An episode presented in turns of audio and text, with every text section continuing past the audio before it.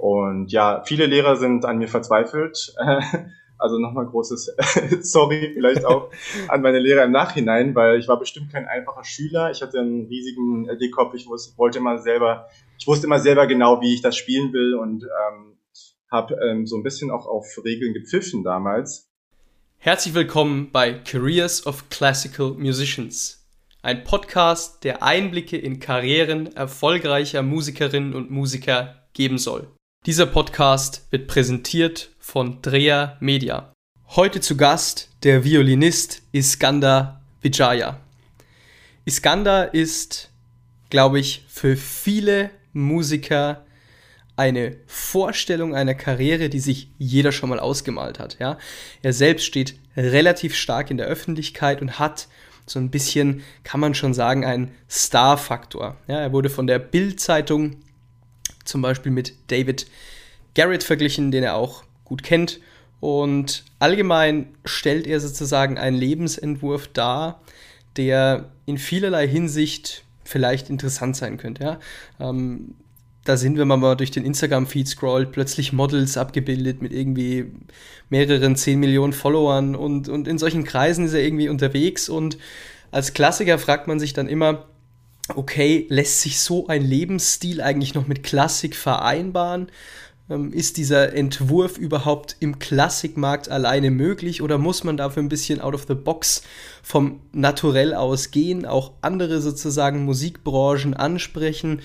Und ähm, ja, ein, Gedanke sozusagen, die, auch dieser Billigfaktor, ja, ähm, kommen dann diese Dinge billig an, wie reagiert das klassische Umfeld drauf? Konservativ Klassik versus ich bin eigentlich nicht klassischer Musiker, sondern Musiker generell. All diese Themenpunkte werden sehr, sehr, sehr interessant in diesem Podcast beleuchtet und dementsprechend würde ich sagen, ab in die Folge mit Iskander. Herzlich willkommen zu einer weiteren Folge von Careers of Classical Musicians. Heute mit dem Violinisten Iskander Vijaya. Hi. Hi, hi Leon. Moin nach Berlin. yes. Wenn man dich wahrnimmt, diejenigen, die dich kennen, ähm, haben, glaube ich, ein klares Bild von dem, wer du bist, was du machst. Für mhm. alle, die es nicht wissen, ähm, kurz umrissen, wie würdest du selber beschreiben?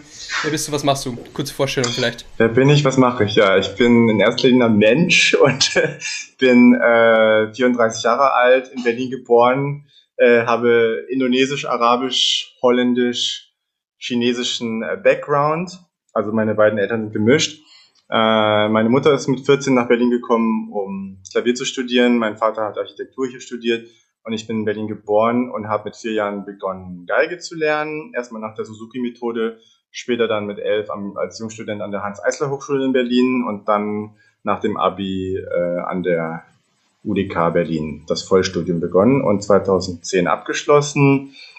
Und genau, ich bin also klassisch ausgebildet, habe dann ähm, im Nachhinein allerdings einen eigenen Weg eingeschlagen. Mittlerweile unterscheide ich nicht mehr zwischen welcher Art von Stilrichtung, welchem Genre, sondern ich mache einfach nur Musik. Äh, ich spiele in jedem meiner Konzerte normalerweise auch Originals, also eigene Songs, die ich selber komponiert habe. Ich habe mich im letzten Jahr vor allem konzentriert auf Musikvideoproduktion. Ähm, natürlich, weil das Live-Geschäft sich komplett zurückgezogen hat äh, musste ich darauf irgendwie reagieren. Und es macht mir sehr, sehr viel Spaß. Also ich habe vor allem zu meinen eigenen äh, Originals dann ähm, Videos produziert, auch co-directed und habe verschiedene Stilelemente dort verbunden, so wie Tanz als auch Gesang. Und ähm, die Bandbreite reicht von Classic Crossover bis über Hip-Hop bis auch zum puren äh, Pop-Songs. Ähm, ja, also habe mich da Alles versucht, dabei. Ähm, ja. genau auszuweiten. Kurzer Hinweis in eigener Sache. Dieser Podcast wird präsentiert von Dreher Media. Was macht Dreher Media? Dreher Media baut Webseiten, sprich entwickelt ein Branding-Konzept für den jeweiligen Künstler, die Künstlerin, stimmt dieses quasi auf die individuelle Person ab und findet dann im digitalen einen Ansatz, der hier funktioniert. Sprich, wenn du schon mal über die Erstellung einer professionellen Webseite nachgedacht hast oder das Bedürfnis hast, deine aktuelle Seite, deinen aktuellen digitalen Fußabdruck zu optimieren, dann schau jetzt doch gerne einfach mal auf www.dreher-media.de oder auf Instagram drehermedia. Geil, das war sehr gut. Ähm, also klassisch aufgewachsen. Äh, Hans Eisler war dabei. Ja. Würde man nicht so einschätzen, ja, wenn man jetzt äh, so der ja. typische klassische Musiker ist oder die Branche so ein bisschen kennt, dann ist ja. der Weg, den du eingeschlagen hast, nicht der normale. Ähm, nee. Lass uns da vielleicht da reingehen, weil ähm, ja. du bist jetzt, wenn man dich wahrnimmt, so man guckt sich die Videos an, das ist alles sehr geil gemacht. ähm, du bist Danke. auch so, so vom, vom, vom Typ Mensch her, glaube ich, so, so jemand, der irgendwie so, das passt einfach alles so, ja, dieses Gesamtkonstrukt, so dieser Vibe, würde man sagen. Mhm. Ähm, ist es schon so immer, also wie sah das früher aus, so, wenn du, wenn du das studierst, wenn du da klassisch aufgewachsen bist, ähm, was war das, was mhm. war deine Zielsetzung, was ist dir durch den Kopf gegangen, was wolltest du mhm. mit Musik erreichen? Also ich bin bereits als Student äh, schon so ein bisschen aus der Reihe getanzt, würde ich sagen. Und ähm, als ich mit elf an die Hans Eisler kam, hatte ich erstmal einen unglaublichen Arbeitswillen und ich würde sagen so eine Art Übewut. Also ich habe wirklich äh, mich teilweise sechs bis acht Stunden ans Instrument noch nach der Schule gesetzt und äh, es ging auch bei mir vor allem darum, dass ich technisch viel nachholen wollte. Ich habe ja mit der Suzuki-Methode angefangen, die ist eher spielerisch, das heißt, man lernt übers Gehör die Stücke ohne Noten erstmal und ohne viel Technik oder Grammatik, sage ich mal, so wie Kinder auch die Muttersprache nur übers Gehör lernen.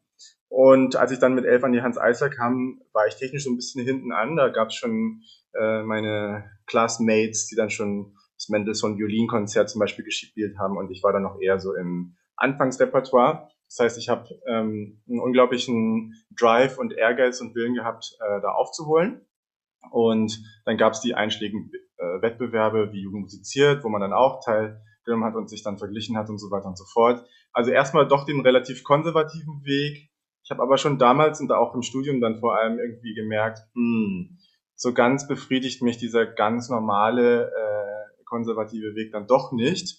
Ähm, ich wusste aber nicht so richtig, äh, es ist ja eine Selbstfindung. Ne? Also äh, ist ja nicht so, dass man geboren ist und zack genau weiß, welchen Weg werde ich gehen, sondern es war alles ein Prozess.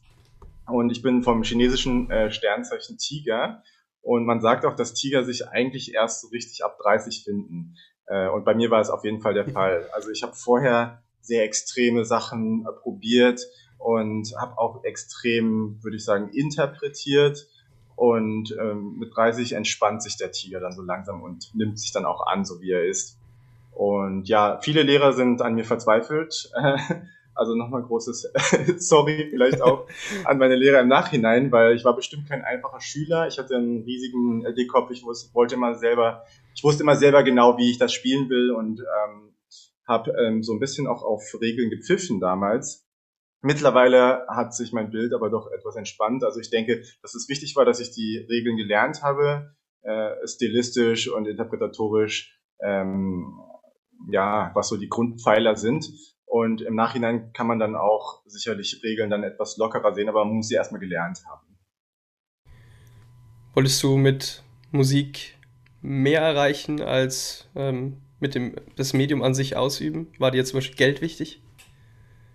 Also Geld, äh, würde ich sagen, wenn jetzt jemand sagt, Geld ist mir nicht wichtig, man braucht genug Geld, um davon leben zu können. Das ist auf jeden Fall erstmal die Grundvoraussetzung. Und klar, ich sage jetzt nicht nein, wenn ich Angebote aus Asien bekomme, die dann auch extrem lukrativ sind. Ähm, aber klingt jetzt natürlich nach einem Klischee, man muss das machen, was einen glücklich macht. Und ich glaube auch, dass sich das dann vielleicht bedingt sogar im besten Falle, dass ja. die Sachen, die sich für dich richtig anfühlen und wo du das Gefühl hast, okay, da gehe ich dann auf, die kommen dann auch am authentischsten rüber und die bringen dann auch im Endeffekt wahrscheinlich das meiste Geld ein, als da, wo du dich verstellst und sagst, okay, ähm, ja, was, was wollen jetzt andere vielleicht von mir? Und dann kommt es aber nicht so rüber und das will dann auch keiner kaufen im Endeffekt, denke ich.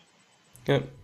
Warum ja. so konkret gefragt? Ja, wenn man sich mit dir beschäftigt, dann geht es einem schon durch den Kopf, ja. Man sieht es mhm. und, und man sieht, was du machst. Man, man mhm. sieht dein, dein Instagram, da machst du irgendwie mhm. Pics mit äh, jemandem, der irgendwie 20 Millionen Abonnenten hat, mit um, umarmst den oder so, ja, und, und und und. So. Also das sind so alles, das ist so dieses Leben, was sich, glaube ich, viele gar nicht vorstellen können, wie das sowas läuft, was man da so macht, mhm. mit welchen Leuten man da in Kontakt tritt. Mhm.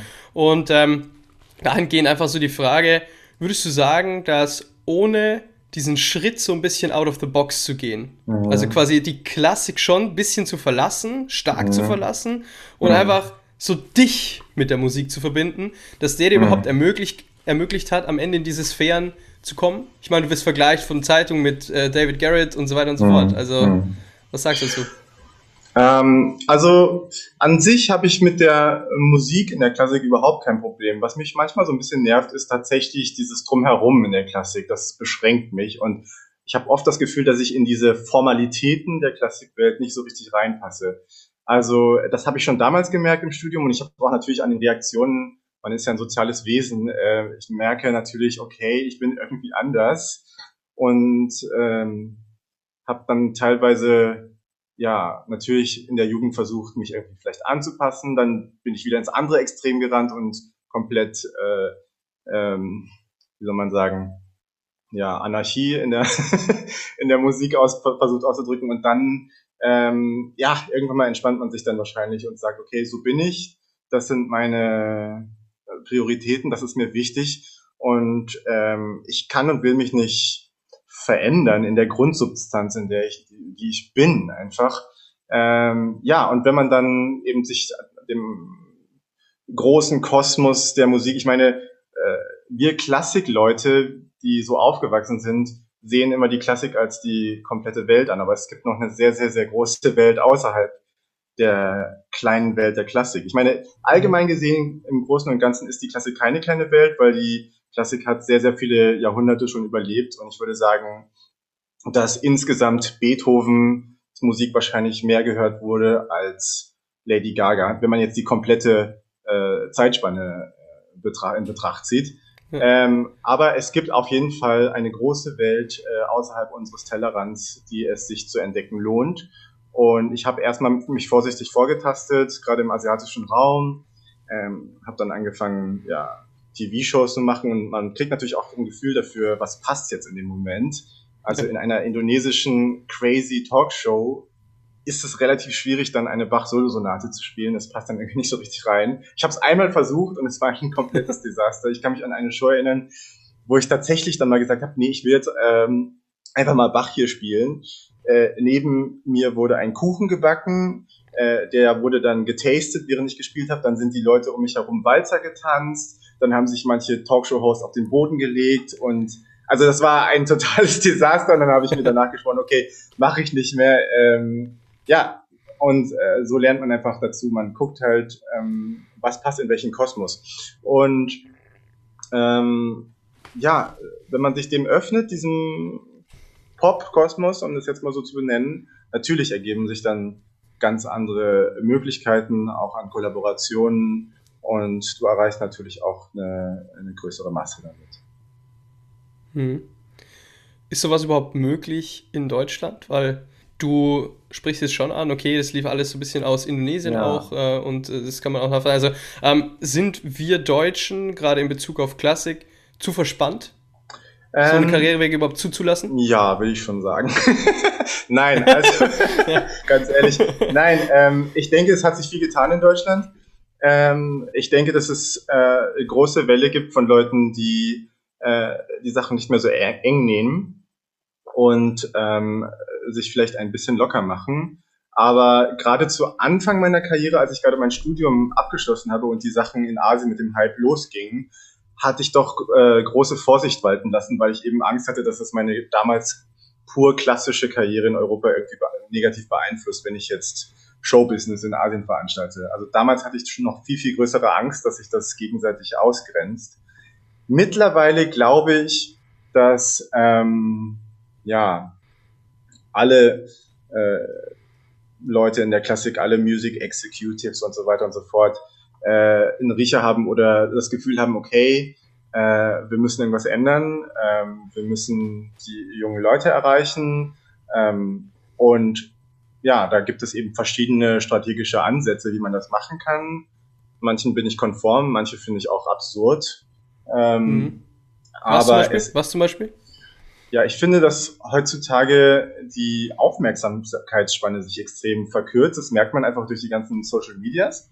Ja. Und äh, eine Zeit lang gab es eine Minute Clips, Mittlerweile ist es auf 30 Sekunden verkürzt, was dann in diesen 30 Sekunden muss dann der größte Reiz irgendwie kommen, um die Leute bei Laune zu halten, sage ich mal.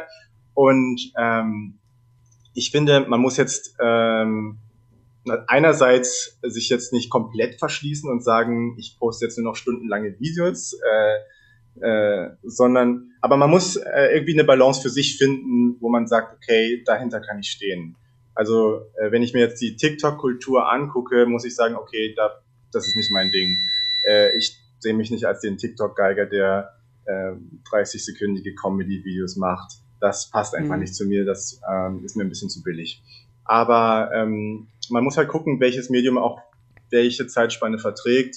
Äh, ich konzentriere mich vor allem auf YouTube, äh, weil ich das Gefühl habe, dass Menschen, die auf YouTube gehen, sich dann auch mal drei bis vier Minuten Zeit nehmen, um sich deinen Content wirklich auch einzuverleiben, anzugucken und äh, zu verdauen. Und auf Instagram ist die Zeitspanne sehr, sehr viel oberflächlicher. Da hast du gerade mal 10, 15 Sekunden Zeit, um die Leute wirklich zu catchen. Und wenn es dann langweilig ist, dann scrollen sie gleich weiter. Also das ist vielleicht für einen Musiker, der auch wirklich ernsthaft Musik machen will, nicht unbedingt das idealste Medium, auch wenn es als wie soll man sagen, ja, Werbemittel, muss man ja ganz klar sagen, äh, ja. nicht zu unterschätzen ist. Kurzer Hinweis in eigener Sache. Dieser Podcast wird präsentiert von Dreher Media. Was macht Dreher Media? Dreher Media baut Webseiten, sprich entwickelt ein Branding-Konzept für den jeweiligen Künstler, die Künstlerin, stimmt dieses quasi auf die individuelle Person ab und findet dann im digitalen einen Ansatz, der hier funktioniert. Sprich, wenn du schon mal über die Erstellung einer professionellen Webseite nachgedacht hast oder das Bedürfnis hast, deine aktuelle Seite, deinen aktuellen digitalen Fußabdruck zu optimieren, dann schau jetzt doch gerne einfach mal auf www.dreher-media.de oder auf Instagram drehermedia. Die Videos, die du machst, sind krass. Jeder, der es nicht gesehen hat, geht einfach mal auf YouTube, schaut euch das an. Viel mit Vevo, zusammengearbeitet und es fliegen irgendwie Drohnen rum, ja, und, äh, ja. und machen das möglich. ähm, also, was man sich gar nicht in, in, in Klassik jetzt zum Beispiel vorstellen könnte, was vielleicht auch nicht ja. da so passt, aber allgemein würde ich sagen, dass so ein bisschen das Qualitätsmerkmal nach außen hin im Klassikmarkt extrem unterschätzt wird. Also, dass man überhaupt nicht darauf achtet, wie sieht es eigentlich auch nach außen hin aus. Das Auge, es hört immer mit, ja. Und ich muss ja auch ja. Zugang zu den Dingen schaffen, irgendwo, die ich mache, ja. um überhaupt den Inhalt, den Kern, der so tief ist, sichtbar werden zu lassen, ja. Nee, Und absolut, äh, ja. würdest du sagen so, dass, ähm, also wie bist du da drauf gekommen? Sagt dir das jemand? Verstehst du das von Natur aus? Wie kommt man darauf, solche Videos zu produzieren? Ich denke, ich bin selbst ein sehr, sehr visueller Mensch. Also ich gehe viel über Optik und ähm, mich, mir macht das einfach unglaublich viel Spaß, äh, so ein Video zu co-inszenieren, sag ich mal. Und außerdem denke ich, dass man durch dieses Visuelle den musikalischen Eindruck oder Effekt auch nochmal verstärken kann. Also du kannst ja. deine persönliche Vision von dem Stück nochmal unterstreichen mit dem Video. Es ist wirklich, es nimmt nichts von der Musik weg, im Gegenteil. Ich denke, es äh, fügt was dazu, weil wir sind Menschen mit verschiedenen Sinnen. Warum sollten wir uns beschränken nur auf das Ohr? Wir sind damit ausgestattet, dass wir eben sehen, fühlen, schmecken. Vielleicht gibt es irgendwann mal Videos, wo man auch äh, riechen kann. Das, die Zukunft wird es zeigen. Aber ich denke, ähm, die Tendenz geht dahin, dass man eben alle Sinne anspricht. Und ähm, wenn du dir meine Videos anguckst, merkst du ja auch, äh, da gibt es auch große Unterschiede. Ich äh, habe nicht immer die gleiche Ästhetik in jedem Video, sondern ich versuche wirklich auf die Musik einzugehen und mir vorzustellen, ja, welches Bild habe ich jetzt vor Augen. Ich mag ehrlich gesagt selbst eher abstrakte Videos, die keine Storyline groß haben, weil ich finde, das macht dann die äh, Musik immer ein bisschen platt. Ich finde, Musik ist so komplex, dass wenn du dann eine Geschichte erzählst, ähm, flacht das meiner Meinung nach so ein bisschen ab. Ich versuche meine Videos so abstrakt wie möglich zu halten. Natürlich gibt es Choreografie,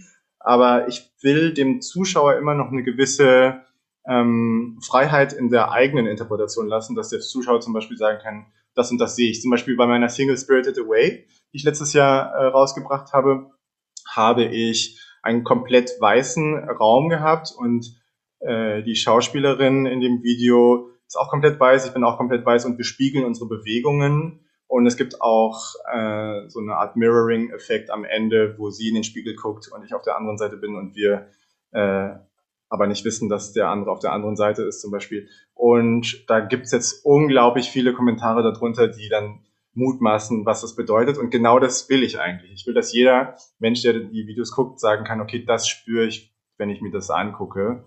Ähm, ja, ich glaube, wichtig ist, ähm, so breit anzusetzen wie möglich, weil damit ermöglichst du das vielen, vielen Menschen, äh, sich selbst darin wiederzufinden. Und das ist das eigentlich, warum Menschen Musik hören. Sie wollen sich selbst in der Musik wiederfinden und irgendwie einen Anker haben. Aha, damit kann ich relaten und da fühle ich mich angesprochen.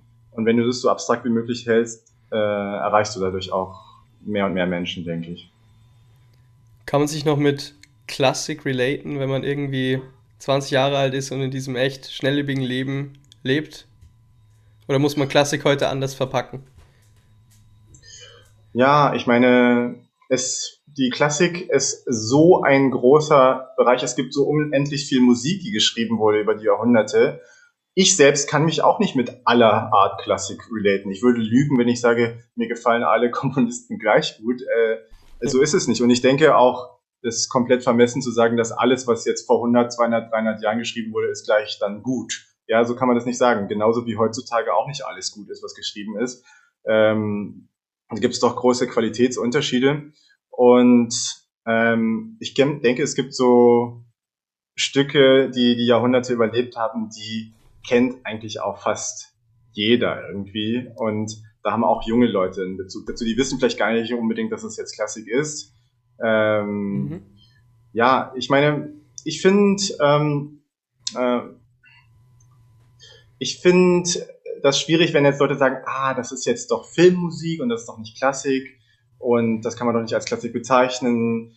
Ähm, ja, mein Gott, entspannt euch mal. Ich meine, ist doch das Hauptmerkmal äh, ist doch, wenn Leute was dabei erleben und wenn sie sich äh, glücklich dabei fühlen. Und natürlich kann man die Leute dann langsam auch ranführen. Ich meine, ich bin zum Beispiel ein riesen, riesen Bach-Fan. Ich, also Bach ist meine Religion. Auch wenn man das vielleicht nach außen jetzt nicht so unbedingt mitkriegt, weil ich ähm, nicht so viele Bach-Videos jetzt produziere. Aber ich mhm. spiele für mich persönlich jeden Tag mindestens einen Satz Bach, äh, weil das die Musik ist, die mir am meisten gibt, die mich ausgleicht, die mich beruhigt und belebt. Und ähm, ja, diese Seite von mir ist eben auch präsent. Und als es noch möglich war, habe ich auch Konzeptkonzerte veranstaltet, Bach und Zen mit einem Zen-Meister, der äh, Mantras gesungen hat zwischen den Solosonaten und Partiten und auch eine kurze Konzentrationssession mit dem Publikum geleitet hat, bevor ich angefangen habe zu spielen, äh, weil ich dadurch das Gefühl hatte, okay, ähm, das Publikum kommt mehr rein, kommt mehr in meine Zone und ich muss nicht mehr gegen eine Wand spielen, sondern ich kann direkt loslegen. Ja. Jetzt so eine Frage, die ich mich fast nicht traue zu stellen, aber die, glaube ich, einfach ähm, ja, echt interessant ist. Man nimmt dich wahr, hier Bildzeitung, da äh, YouTube-Video, mega viele Klicks. Also du schießt in der Öffentlichkeit. Ähm, mhm wie ist es? Äh, so, es ist schon, glaube ich, so ein bisschen so ein Star-Vibe, wenn man es mal so nennen will. Weiß nicht, ob du Fan von bist, aber ähm, mhm. am Ende des Tages so, wie lebst du damit? Kannst du dich darin wiederfinden? Wie, wie kann ich mir sowas vorstellen? Ja, ich meine, äh, man muss sich halt immer bewusst machen, dass es alles Projektionen sind. Ich bin ja nicht nur diese Person, die in diesem Video auftaucht, sondern das ist eine Seite von mir. Und ähm, wenn ich keine Ahnung, jetzt Kommentare bekomme oder viele, viele Klicks oder viele DMs oder whatsoever, dann sind das immer Projektionsflächen von den Menschen, die meine künstlerische Persona sehen und äh, sich sonst irgendwas darunter vorstellen, ähm, aber die mich ja nicht privat kennen als Privatperson. Und ähm, ich habe einen ziemlich großen Bekanntenkreis. Ich kenne natürlich viele Leute über die ganzen Konzerte, aber ich habe relativ wenig Leute, die ich wirklich so ähm, als enge Freunde bezeichnen würde und die ich nah an mich ranlasse. Und das sind dann die Leute, die kennen halt alles von mir. Also die äh, sehen meine Ups und Downs und denen vertraue ich mich an. Ähm, und alles andere, was dann da so laut äh, links und rechts bling bling macht, mh, mm, hat relativ wenig mit mir als Privatperson zu tun. Und ich äh, glaube, da muss man auch ziemlich klaren äh, Cut machen. Ähm, ja, dass man diese, Persö diese Kommentare, ob sie jetzt positiv oder negativ sind, nie persönlich nimmt. Weil wenn dich Leute in den Himmel loben, dann kennen sie dich auch genauso wenig, wie wenn sie dich kritisieren. Ähm, ich glaube, nur so kann man damit umgehen. Und es gibt natürlich auch nochmal große Unterschiede äh, von den Ländern her. Also ähm, in Deutschland allgemein ist Star, Hype und Kult eher verpönt, würde ich sagen. Es gibt hier in Deutschland nicht so eine krasse Star-Kultur. Das sieht man in vielen Bereichen des Lebens. Guck dir mal zum Beispiel so Brands an. In Deutschland ist es relativ wenig, dass Brands jetzt einen Ambassador sich aussuchen, der dann ja. die Marke vertritt. In Asien ist das gang und gäbe. Jede kleinste Brand, ob es jetzt irgendwie ein Kaugummi ist oder so, hat ihren Brand-Ambassador, die eine Person äh, als Markenbotschafter dann auswählt. Und in Deutschland ist das eher weniger. Und ähm, ja, das hat viel, also es ist ein riesen weißes Feld. Äh, es hat viel mit der sozialen Unterschieden zu tun, die in Deutschland relativ ausgeglichen sind. In Asien gibt es da sehr, sehr große Unterschiede zwischen arm und reich, weswegen eben die armen Leute natürlich auf die Reichen gucken und in Deutschland sind eher alle so in der Mittelschicht, deswegen ähm, ist es eher so nicht so gern gesehen, wenn man raussticht aus der Masse. Das sind schon so Grundtendenzen, ich will das überhaupt nicht verallgemeinern oder so, aber es sind so Grundtendenzen, die ich einfach beobachtet habe in den verschiedenen Kulturen. Ausbrechen aus der Masse ist ein gutes Stichwort. Ähm, ja. Viele Klassiker, die dich jetzt irgendwie mal sehen, die deine Musik konsumieren, die würden sich vielleicht denken, boah, es wirkt auf mich billig, hat es nötig, sich zu verkaufen irgendwie mhm. so, uh, macht es nur um, um, um, Klicks, Aufmerksamkeit, Follower, Geld. Mhm. Ähm, was ist deine Meinung? zu dieser, zu dieser ja, meine Meinung, ja, äh, mach mal selber. also billig ist es bestimmt nicht rein vom Budget. es kostet so eine Produktion und es ist sehr, sehr viel Aufwand. Also ich mache mir unglaublich viel Gedanken und es ist unglaublich viel Arbeit, äh, so ein, solche Videos zu produzieren, selber Musik zu schreiben, äh, die dann auch selbst zu produzieren im Studio äh, sich Gedanken zu machen, ja, was von mir gebe ich preis.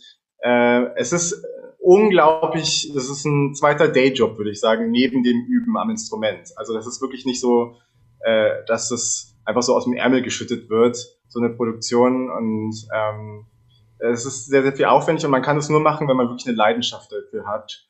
Und ähm, ja, wenn man, wenn man das Gefühl hat, ähm, nur das eine reicht mir nicht. Ähm, aber wie gesagt, solche Stimmen blende ich eher aus. Habe ich auch relativ wenig, muss ich sagen. Ich hatte am Anfang, ja. als ich selbst ähm, mich vielleicht noch ein bisschen unausgeglichener bezeichnen würde, hatte ich mehr solche negativen kritischen Stimmen als jetzt, wo ich sage, okay, ich habe mich selber akzeptiert, ich bin so wie ich bin, äh, ich mache meine Musik und habe mich dadurch vielleicht auch unangreifbarer gemacht, weil ich mich selber nicht mehr so angreife, äh, sondern mich selber akzeptiert habe. Also äh, es ist interessant zu beobachten, dass viel mit deinem Inneren zu tun hat, äh, wie du dann außen wahrgenommen wirst.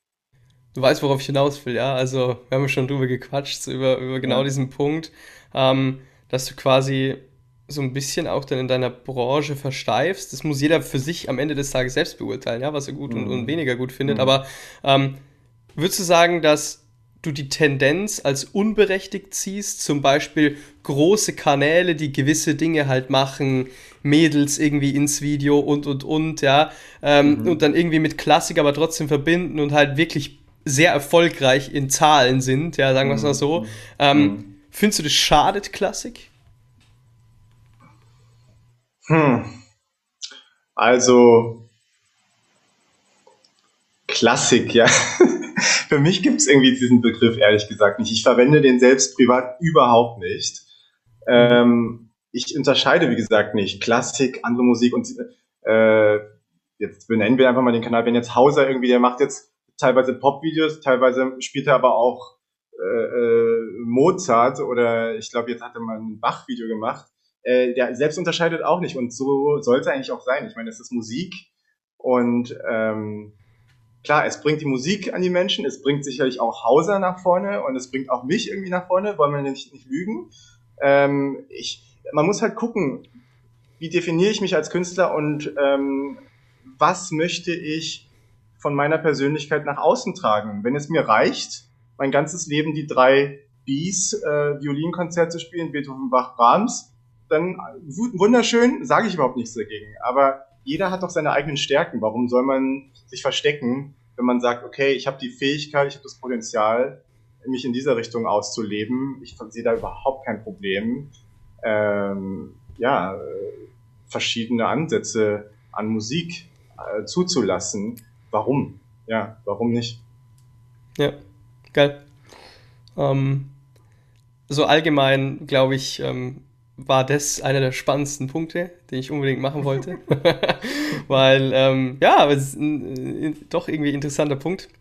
Ähm, abschließend vielleicht gefragt, äh, was würdest du heute jungen Musikern mit auf den Weg geben? Klingt jetzt sehr philosophisch, aber wenn ja. du jetzt in die heutige Klassikbranche schaust, mhm. du kennst den Markt, du weißt auch, was funktioniert, du bist auf einem gewissen Level, was würdest mhm. du denen mitgeben? Ich habe jetzt selber äh, vier Schüler übernommen, äh, kleine junge äh, Geiger von zwischen 10 bis 17 Jahren, ähm, die von meiner äh, Geigenlehrerin äh, ich übernommen habe jetzt zurzeit, ähm, nur zeitweise jetzt in dieser Periode. Und ähm, wir haben jetzt verschiedene Sachen ausprobiert. Und ich habe mich ein bisschen weg von dem konservativen Weg bewegt und habe gesagt, Leute, ich möchte, dass ihr diese Woche alle einen eigenen Song schreibt. Und das ist ein Punkt, den finde ich super wichtig. Das ist eine Tradition, die total verloren gegangen ist in der Klassik. Die jungen Musiker bereiten sich alle auf Wettbewerbe vor, spielen alles Standardrepertoire. Wo ist eure eigene Stimme? Die kann man am besten äh, finden, wenn man auch selbst Sachen schreibt. Das war vor 100 Jahren gang und gäbe. Ja, jeder Musiker hat auch selbst geschrieben, improvisiert. Das ist ein Teil, den möchte ich mehr sehen. Ich möchte mehr von den eigenen Leuten sehen. Jeder Singer-Songwriter heutzutage postet sein Zeug auf YouTube. Warum machen wir das nicht so? Äh, ich finde, ich möchte mehr persönliche, individuelle Stimmen hören und sehen. Und ich finde, man muss sich mit dem Prozess des selber ob es jetzt Songwriting ist oder tatsächlich Komponieren, beschäftigen, um auch die Stücke besser zu verstehen. Und ich denke, das Publikum hungert und dürstet danach, wirklich authentische Persönlichkeiten zu sehen, die was zu sagen haben. Punkt A. Punkt B, practice your scales. also den Schülern sage ich wirklich auch, jede Stunde fange ich an mit den Basics, weil wenn du die technischen Voraussetzungen hast, dann kannst du dich viel freier musikalisch ausdrücken. Also das mache ich selbst auch jeden Tag, das ist mein tägliches Ritual. 20 Minuten Tonleitern, Arpeggios, äh, Vibratoübungen, Bogenübungen, Intonationsübungen. Ähm, ja, das sind so gewisse Grundfälle, die habe ich damals im Studium mitbekommen und die habe ich mein ganzes Leben behalten und bin ich auch so super dankbar dafür. Ähm, was kann man noch mitgeben? Ja, traut euch. Ich meine, ähm, keine Angst vor Judgment.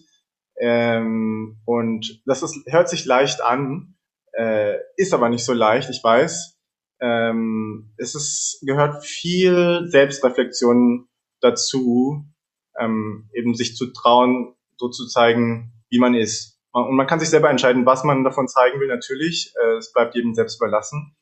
Ähm, aber im Endeffekt, glaube ich, wird man dafür belohnt, äh, especially long term, wenn man sagt, okay, diese und diese Persönlichkeit bin ich. Und ähm, das könnt ihr erwarten, wenn ihr in mein Konzert geht. Und das macht mich eben aus als Persönlichkeit und niemand anderen. Ja. Die Geil. vielleicht. Ja. Und vor allen Dingen bist du jemand, ähm, der es nicht nur sagt, es auch vorlebt. mhm. Und ich glaube, da kommt die Message auch nochmal anders an. Vielen Dank für ja, diese, für die Offenheit, ähm, für Themen, die auch hier noch nicht so, so in der Form vorgekommen sind. Und ja. ähm, vielen, vielen Dank für den Vibe. Alles Gute. Und wer mehr über ähm, sozusagen dich erfahren will, der findet dich auf ja. YouTube, der findet dich im Netz. Äh, zieht euch mal die. Videos rein, ist der Hammer. ähm, dem Sinne, alles Gute. Ciao, ciao. Cool, danke dir. Ciao. Kurzer Hinweis in eigener Sache. Dieser Podcast wird präsentiert von Dreher Media. Was macht Dreher Media? Dreher Media baut Webseiten, sprich entwickelt ein Branding-Konzept für den jeweiligen Künstler, die Künstlerin stimmt dieses quasi auf die individuelle Person ab und findet dann im digitalen einen Ansatz, der hier funktioniert.